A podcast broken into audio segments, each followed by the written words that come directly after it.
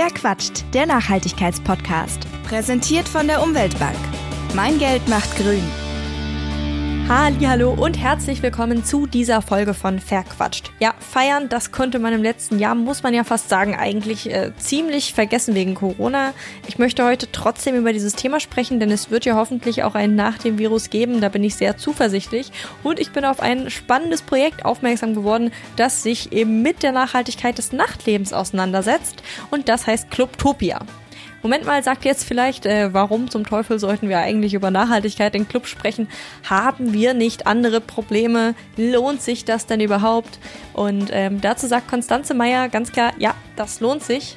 Und warum? Das erzählt sie jetzt gleich in dieser Folge Verquatscht selbst. Sie ist nämlich Projektleiterin äh, von Clubtopia und mein Gast in dieser Folge von Verquatscht. Und mit der wünsche ich euch jetzt ganz viel Spaß. Hallo Konstanze. Hallo Marisa. Ich habe es gerade schon gesagt, du bist ja von Clubtopia. Das ist eine Initiative, die sich für ein ja, nachhaltigeres Clubleben einsetzt. Bevor wir so inhaltlich werden und wirklich darüber sprechen, was denn überhaupt nachhaltig sein kann oder nicht nachhaltig sein kann an einem Clubbesuch oder an einem Clubbetrieb, ähm, würde ich mich eigentlich freuen, wenn du mal ganz, ganz kurz für die ZuhörerInnen erklärst, was äh, macht Clubtopia eigentlich genau und wie kam es überhaupt dazu, dass ähm, ja diese Initiative ins Leben gerufen wurde? Also ähm, Clubtopia setzt sich im Wesentlichen für ein nachhaltiges und klimafreundliches Nachtleben ein. Das heißt, dass wir Expertinnen der Nachhaltigkeit und des Nachtlebens miteinander verbinden, vernetzen und ähm, beide versuchen mit, mit gutem Wissen zu unterstützen, sich eben klimafreundlicher und ökologischer zu entwickeln. Und ähm, entstanden ist es tatsächlich aus äh, ja, einer, einer langen äh, ehrenamtlichen Arbeit, die wir mit dem Clubliebeverein und der äh, Initiative Clubmob ähm, schon machen. Seit 2011 gibt's die schon.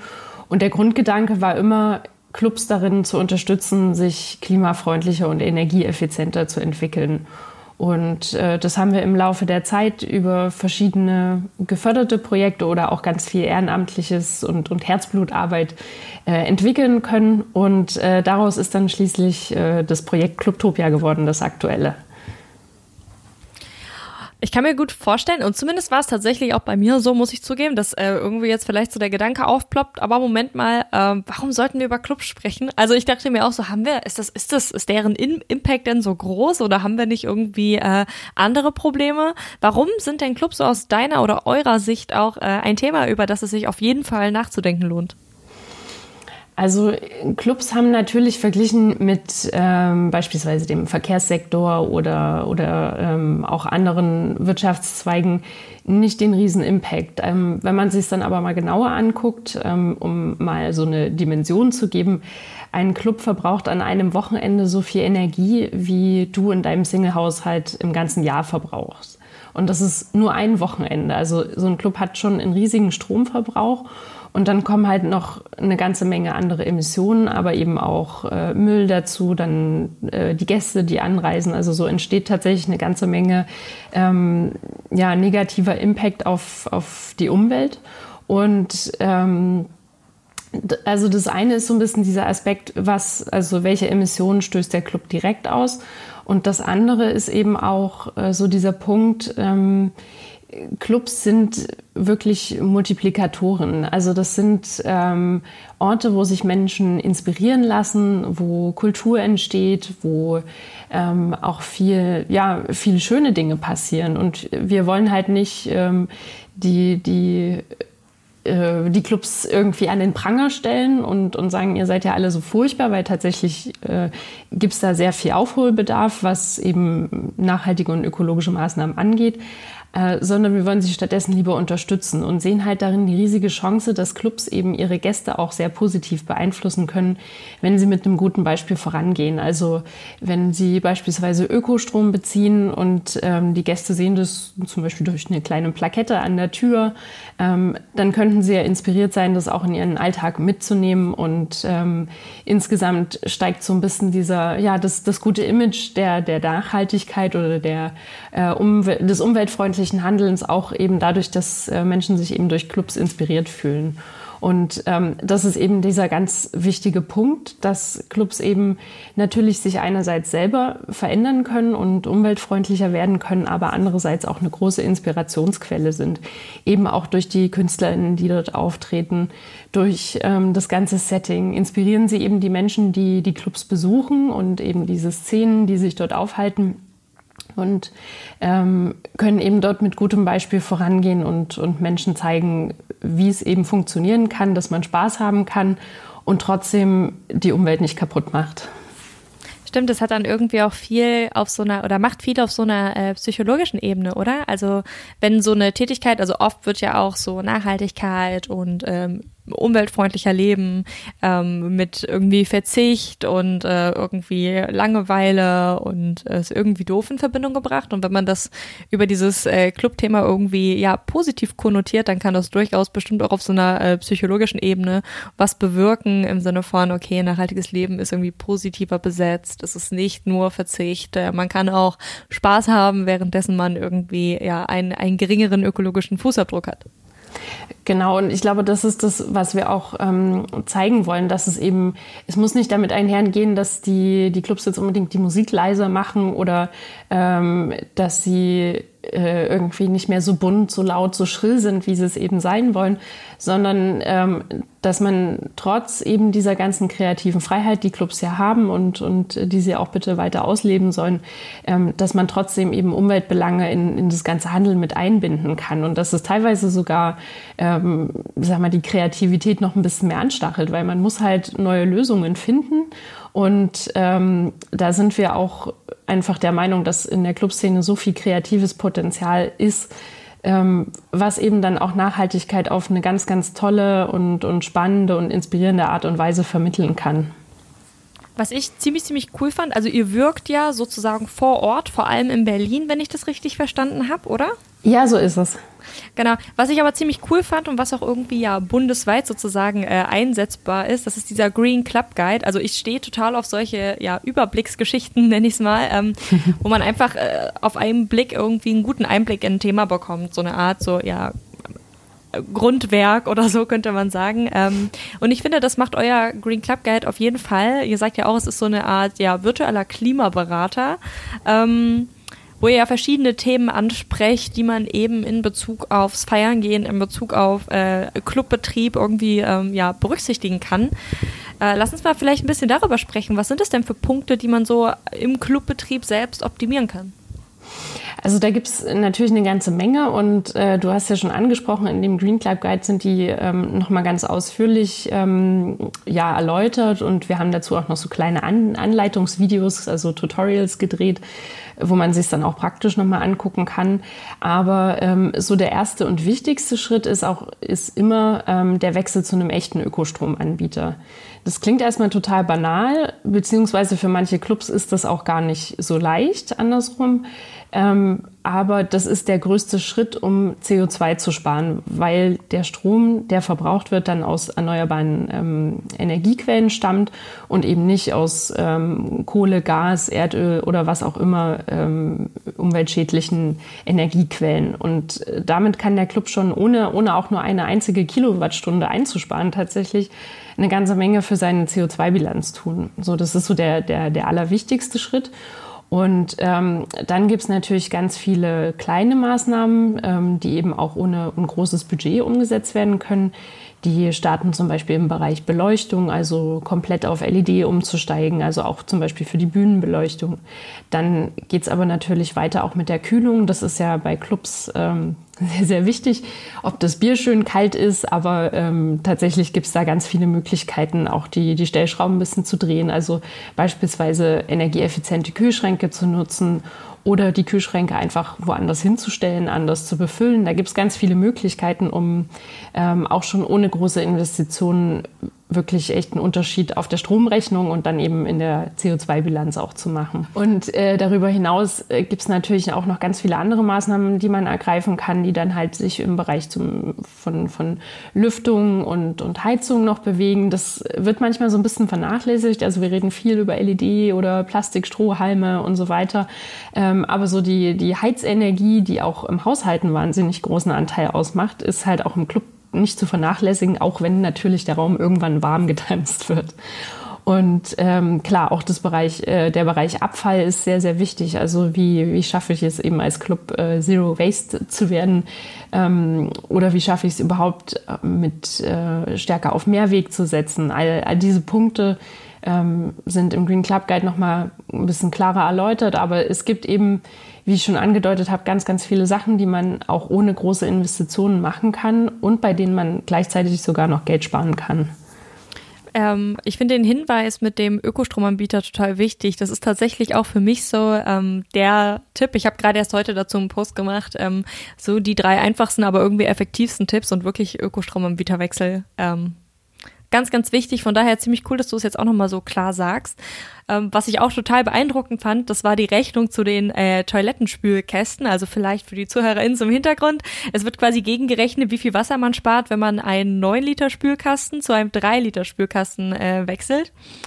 Und zwar knapp 500.000 Liter Wasser pro Jahr. Und das sind immerhin um die 2000 Euro, was ich echt ziemlich äh, beachtlich fand einfach. Und es ist ehrlich gesagt so ein Thema gewesen, wo ich mir noch nie einen Kopf drüber gemacht habe. Ähm, auch weil man zum Beispiel bei uns zu Hause natürlich, äh, also unser Spülkasten ist irgendwie in der Wand eingelassen, das heißt, der ist für mich überhaupt nicht präsent. Ne? Aber ähm, was das natürlich auch irgendwie für eine Größenordnung ausmacht, das fand ich schon, ähm, ja, sehr, sehr beachtlich, muss ich sagen. Ja, das, also Wasser ist tatsächlich so ein Thema, was ähm, manche Leute gar nicht auf dem Schirm haben. Oder was wir auch ab und zu hören, ist so dieses Argument, ja, aber äh, es wird ja immer gesagt, wir sind zu wassersparend und dann werden hier, zumindest in Berlin ist es ab und zu, müssen dann die Leitungen durchgespült werden, weil die Leute zu wenig Wasser verbrauchen. Ähm, und das, also das finde ich total schwierig, dieses Argument, weil ähm, es geht ja bei Wasser nicht nur darum, dass eben gutes, brauchbares Trinkwasser eben zum Beispiel bei der Toilette einfach runtergespült wird. Also wir könnten das ja trinken, theoretisch, nicht direkt aus der Schüssel, aber ähm, also einfach dieser Gedanke, diese Verschwendung finde ich, finde ich ganz, ganz schwierig. Und zum anderen geht es natürlich auch immer äh, um Energie. Also gerade wenn wir jetzt über Warmwasser reden, das muss ja irgendwie erhitzt werden und dafür wird dann auch wieder Energie verbraucht.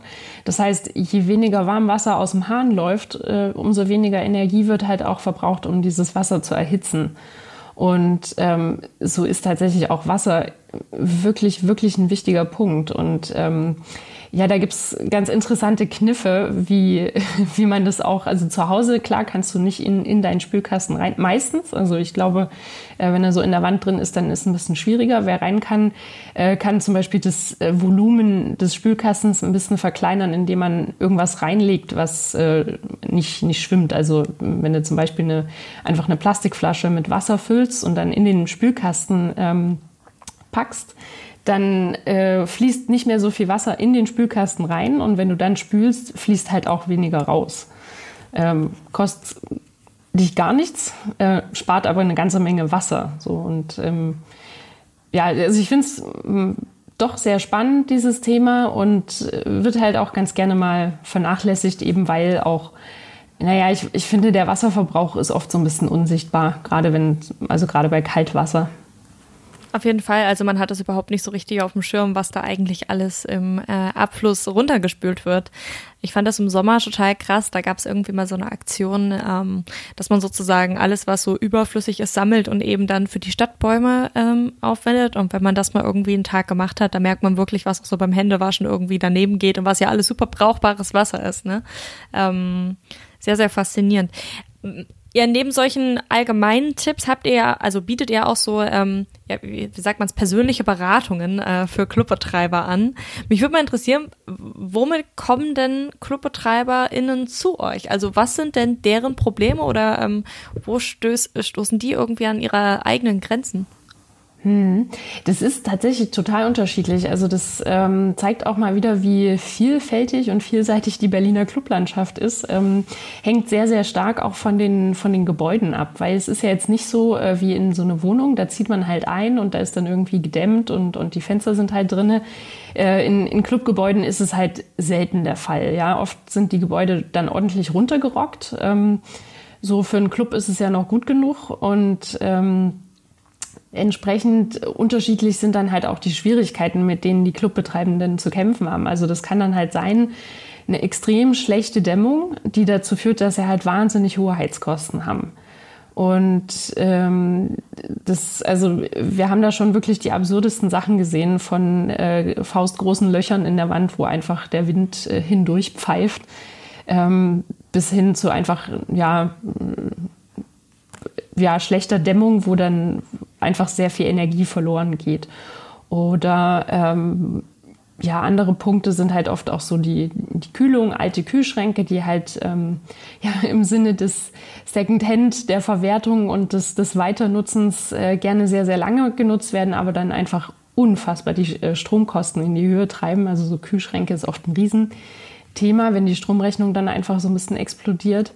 Ähm, und äh, ja, da gibt's dann ganz unterschiedliche Baustellen. Andere wiederum werden auch ähm, von Gästen so ein bisschen angestupst, so hey, ihr habt hier so viel Plastikzeug, äh, wollt ihr da nicht mal was machen?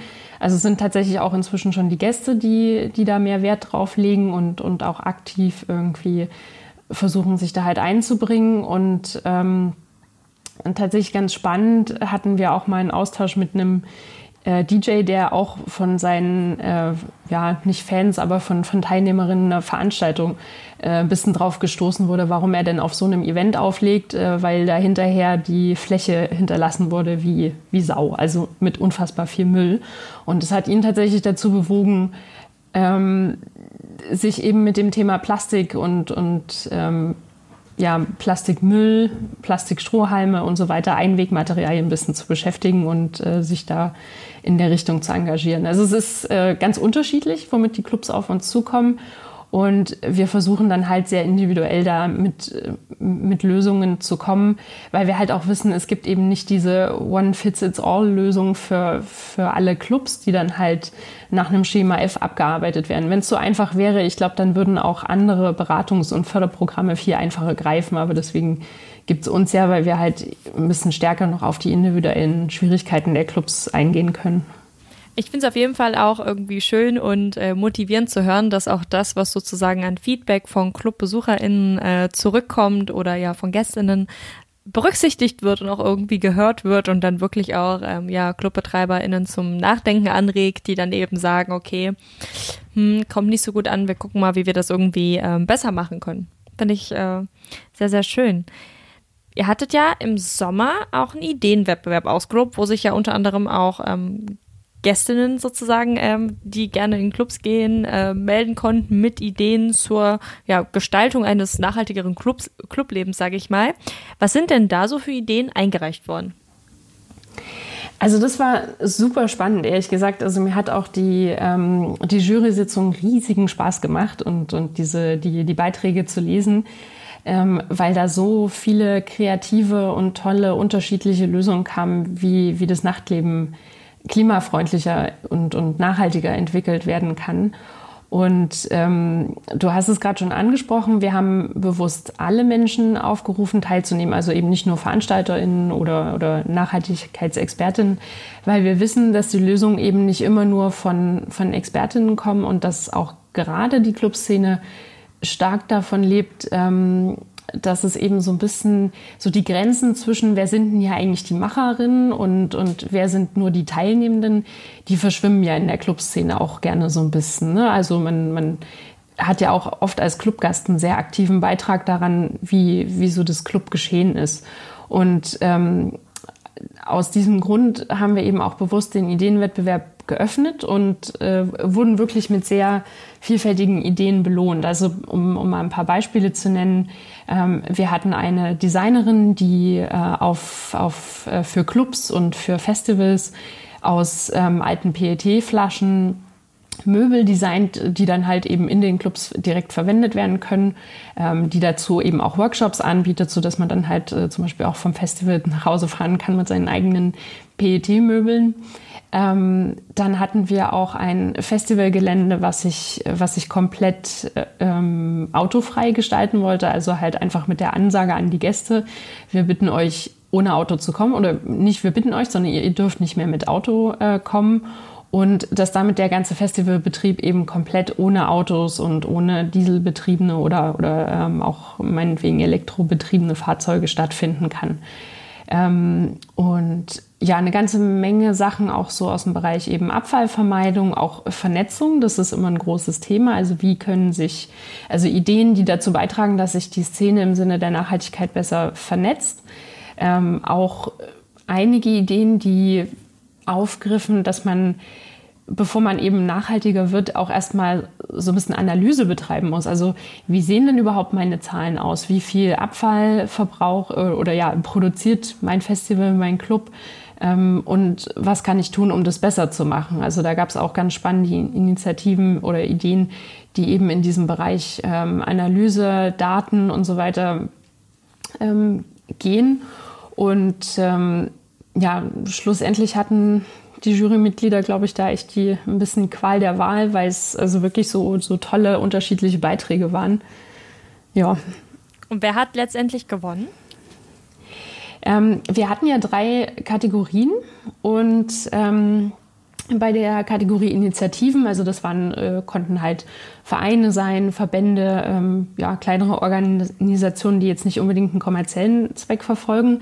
Ähm, da hat gewonnen der Lastpedalwagen Radlaster. Also das ist, äh, kann man sich vorstellen, wie ein sehr, sehr, sehr großes äh, Cargo-Bike mit einem großen Anhänger, ähm, der nicht nur dazu dient, eben großes Band-Equipment oder meinetwegen auch ganz viele Getränkekästen zu transportieren, sondern der gleichzeitig auch noch als Bühne dient, was wir total spannend fanden. Also also diese Multifunktionalität, ähm, dass du eben nicht nur in, in ähm, zum Beispiel einen LKW oder, oder eine Robber ersetzen kannst, äh, durch eben einfach eine, eine, sehr große Fläche an einem, als, als Anhänger, sondern dass es halt gleichzeitig auch eine super Lösung ist für so Straßenfeste, ne, die wir ja alle wissen, gerne mit halt so ja, ein bisschen improvisiert mit irgendwelchen ja, Lastwagen, die dann ein bisschen umgebaut werden, aber halt immer mit, mit Diesel oder ähnlichem laufen und damit halt auch wirklich sehr umweltunfreundlich sind. Und ähm, ja, dieses, dieser doppelte Gedanke, den fanden wir richtig super und ähm, haben deswegen diese Idee in der Kategorie prämiert. Und ähm, genau bei den Unternehmen, da hat gewonnen ein äh, junges Team, das sich App and Flow nennt und die machen ähm, was ähnliches, was Bierbrauer schon machen, nämlich ihre Getränke in, äh, in großen Edelstahlfässern verkaufen. Und äh, sie sind aber eigentlich nur der, der, der also nur, aber die sind der, der Getränkefachhandel und ähm, verkaufen beispielsweise eben auch Wein in diesen Edelstahlfässern, um dann am Ende ganz, ganz viele Glasflaschen, Korken ähm, und, und sonstigen Verpackungsmüll, der halt auch bei, bei anderen Getränken entsteht, zu vermeiden. Also es ist ähm, so, dass dieses Thema Mehrweg noch einen Schritt weiter gedacht, noch ein bisschen radikaler und das fanden wir richtig, richtig gut, weil damit könnte man zum Beispiel halt auch super Limo aus dem, aus dem Mehrwegfass zapfen und würde halt so jede Menge Verpackungsmüll sparen und gleichzeitig auch ähm, die, die Emissionen für den Transport deutlich verringern, weil natürlich so ein, so ein Mehrwegfass, da geht viel mehr rein, als jetzt in verschiedene Glasflaschen, die dann eben auch noch aufwendig transportiert werden müssen. Also das, das fanden wir und die Jury auch sehr, sehr spannend. Ziemlich cool, ja. Habe ich auch ja. drüber nachgedacht, dass man einfach alles andere in so ein Fass packen könnte. Aber klar, leuchtet ein, wenn man es dann einmal irgendwie hört, ne? Ja, also ich meine, manchmal macht man das ja schon so für die privaten Feiern, dass man so ein, so ein kleines Bierfass kauft. Also bei Bier ist es eigentlich total gang und gäbe. Ne? Und das wird dann halt einfach gezapft und das ist so. Und das ein frisch gezapftes ist ja auch irgendwie ein gutes Qualitätsmerkmal. Aber bei anderen Getränken hat man das halt jetzt aus verschiedenen Gründen einfach noch nicht gemacht. Und das finde ich halt so schön, dass sie sich überlegt haben, hey, warum eigentlich nicht diese Idee erweitern? Und ja, damit legen sie jetzt auch los. Und ja. Ähm, und genau, dann hatten wir halt noch eine Kategorie, ähm, die Leuchtturmkategorie, wo wir eben besonders Ideen prämieren wollten, die ähm, die ein gutes Beispiel für andere sind, aber halt schon umgesetzt sind. Weil Ideenwettbewerb heißt eben, die Sachen sollten noch nicht um, umgesetzt sein, aber in dem Fall wollten wir halt auch schon ähm, Beispiele prämieren, die, die schon funktionieren, die schon laufen. Und ähm, da war äh, tatsächlich ist die Wahl auf zwei gefallen, weil sich die Jury einfach, äh, ja, weil das zwei so unterschiedliche und spannende Projekte waren, dass wir dann zwei prämieren konnten. Und, und welche waren das? Ähm, das, das eine ist die äh, 12 Volt Cargo Bike Band. Ähm, das ist eine Band, die ihren, ihre Anreise immer komplett mit Fahrrad und Fahrradanhängern organisiert. Das heißt, sie steigen niemals in einen Tourbus und ähm, äh, transportieren ihre ganzen Instrumente auf einem kleinen Fahrradanhänger und können damit, was auch ganz super ist, auch direkt dann gleich Outdoor, wo sie wollen, loslegen. Also die haben dann, was weiß ich, zum Beispiel den Bass hinten auf dem Fahrradanhänger und dazu eben äh, die anderen Instrumente, die sie brauchen und noch ein bisschen Licht und Batterien. Und dann können sie eigentlich einfach von zu Hause losfahren, fahren in den nächstgelegenen Park und äh, können dort direkt loslegen und Musik machen.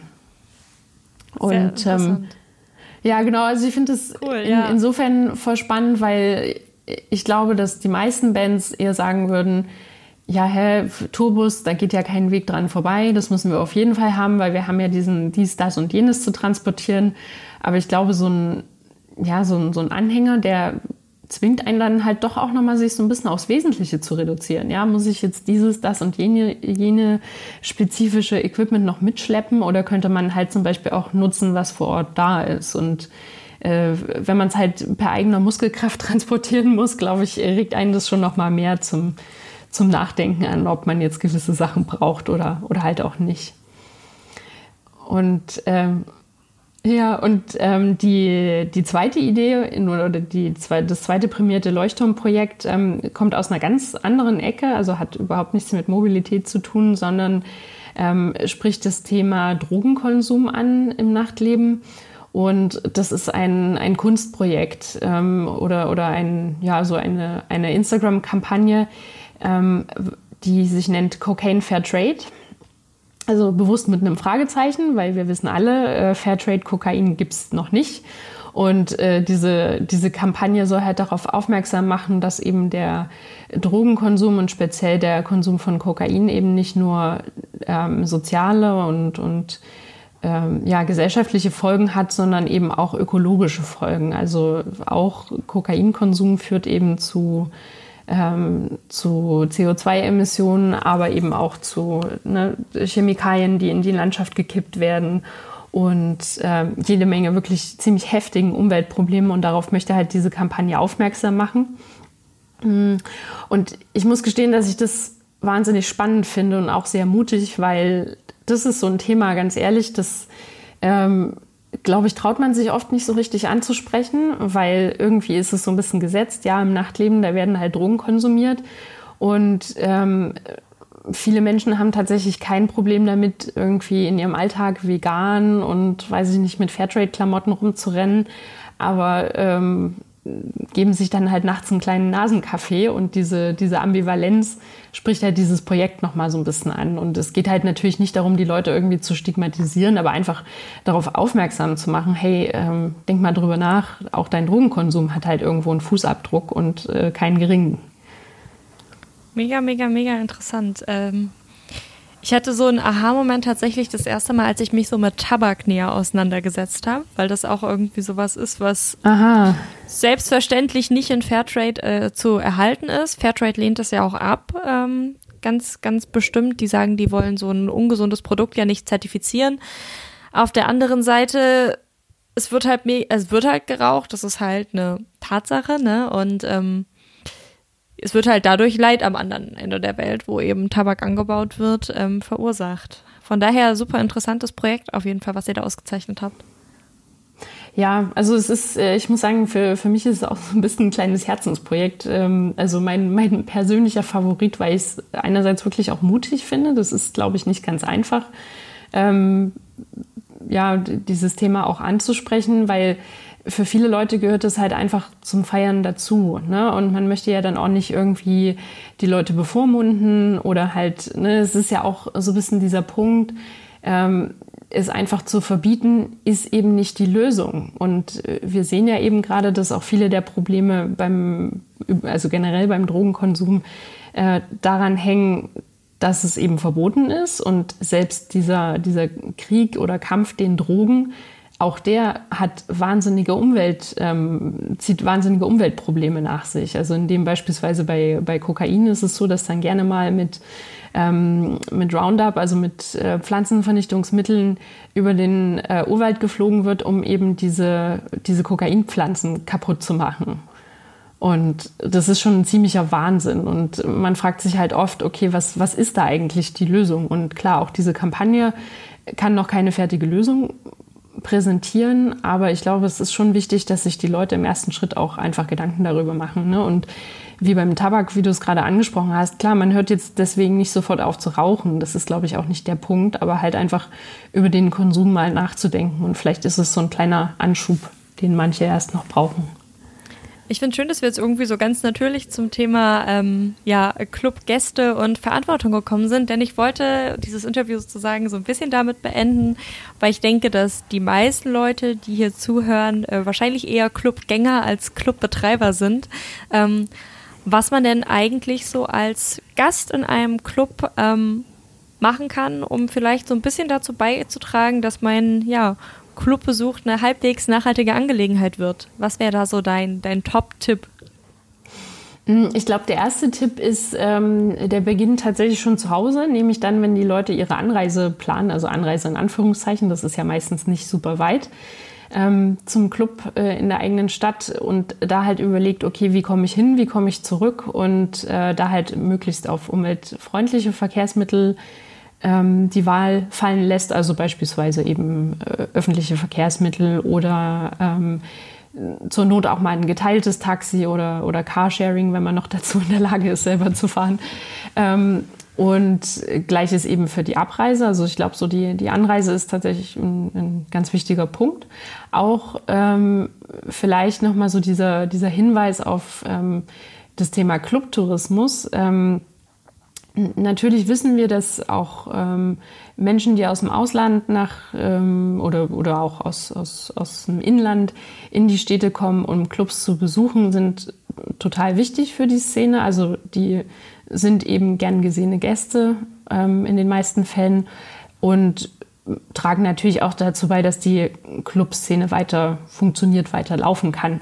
Ähm, gleichzeitig ähm, halten wir das halt für sehr schwierig, diese, diese Tendenz dazu, ja, für, weiß ich nicht, 48 Stunden nach London, Paris oder Berlin zu jetten mit, ähm, mit Low-Cost-Airlines und dann eben eine sehr kurze Zeit nur am Zielort zu bleiben und dann halt irgendwie da zwei, drei Nächte durchzufeiern und dann wieder abzuhauen da hat eigentlich niemand so richtig was davon. Also vielleicht, okay, die Clubs, die besucht werden, aber am Ende profitieren halt die Städte nicht so richtig von dieser Art Tourismus, wenn es halt so kurz ist. Und ähm, über die CO2-Emissionen durch Flugreisen braucht man uns ja, glaube ich, nicht weiter unterhalten. Das ist ja völlig klar, dass es einfach sehr, sehr schwierig ist. Also die Empfehlung ist ja eh immer dann langfristig ähm, auch eher mal eine Destination länger zu besuchen, sich Zeit zu nehmen für eine Stadt und ähm, damit sich halt der Flug auch lohnt und generell halt sich auch zu überlegen, könnte ich vielleicht auch mit dem Zug anreisen. Also das ist so, so ein bisschen nochmal ein kleiner Exkurs, äh, Exkurs Richtung, Richtung Clubtourismus und ähm, äh, Darüber hinaus ähm, können Clubgäste natürlich, ähm, also wir hatten es ja vorhin schon angesprochen, viel auch durch ihre, ja, durch ihre öffentliche Meinung bewegen. Also indem sie die Clubs zum Beispiel auf sozialen Netzwerken darauf ansprechen, hey, ich habe gesehen, ihr macht das und das, ähm, ihr benutzt keine Plastikstrohhalme mehr, finde ich gut. Also man kann ja auch mal positiv irgendwie was unterstützen. Ähm, oder eben auch darauf hinweisen, du, ich habe gesehen, ihr ähm, weiß ich nicht, habt immer noch ziemlich ineffiziente Lampen.